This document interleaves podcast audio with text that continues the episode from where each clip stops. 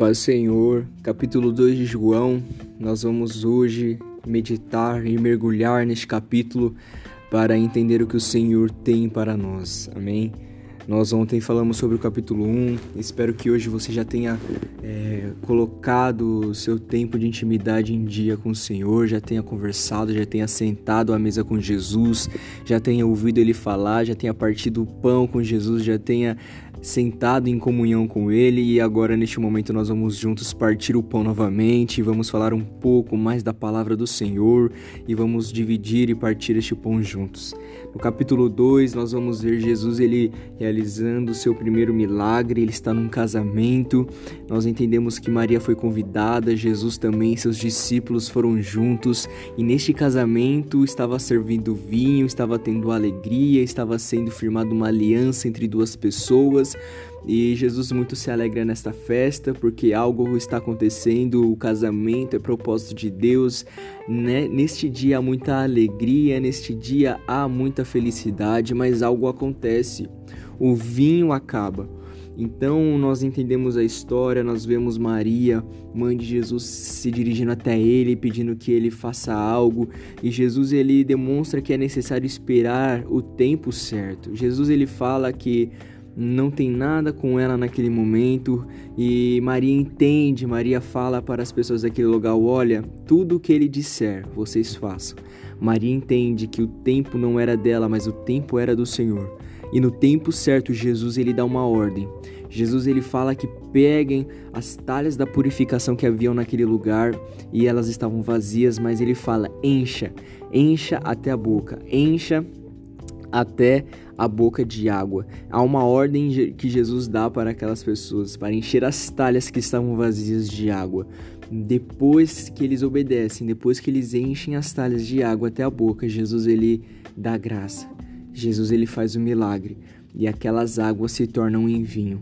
Nós podemos entender que nós que somos vasos, nós que somos vasos do olheiro, precisamos sempre estar vazios das coisas deste mundo, vazio daquilo que não agrada ao Senhor. O próprio apóstolo João, em uma de suas epístolas, ele escreve que aquele que tem o amor do mundo não tem o amor do Pai.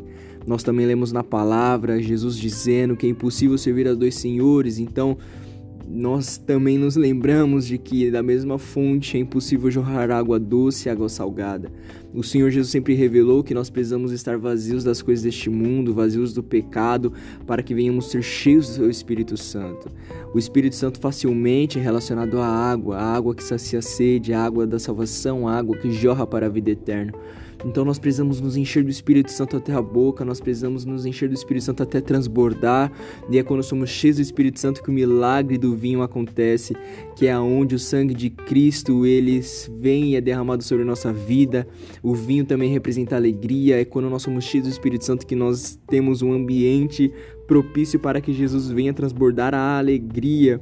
Jesus, ele mais à frente neste evangelho, vai dizer: Ei, vocês ainda não pediram nada, peçam em meu nome para que a vossa alegria seja completa.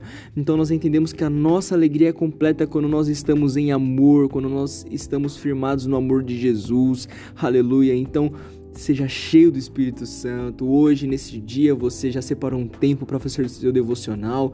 Você separou um tempo de mesa com Jesus. Continue se enchendo do Espírito Santo até a boca, para que o milagre do vinho aconteça na sua vida, para que a alegria seja completa, para que o sangue de Cristo na sua vida venha fazer o efeito que ele deseja fazer. Aleluia.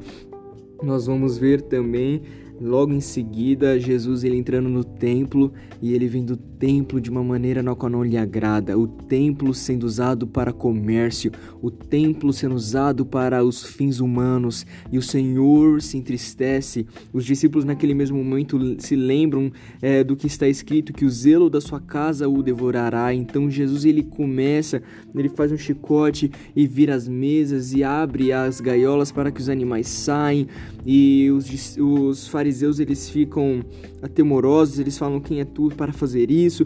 E Jesus ele revela uma verdade. Jesus ele revela, ele fala no versículo 19: "Destruam este templo e em três dias eu levantarei". Naquele momento eles não entendem, nem mesmo os discípulos, porque a palavra do Senhor diz que somente quando Jesus ele ressuscita ao terceiro dia, os discípulos se lembram dessa palavra e entendem que ao terceiro dia depois da morte da cruz, quando ele ressuscita, ele reconstruiu um templo perfeito que mãos humanas não destroem, o templo do seu corpo.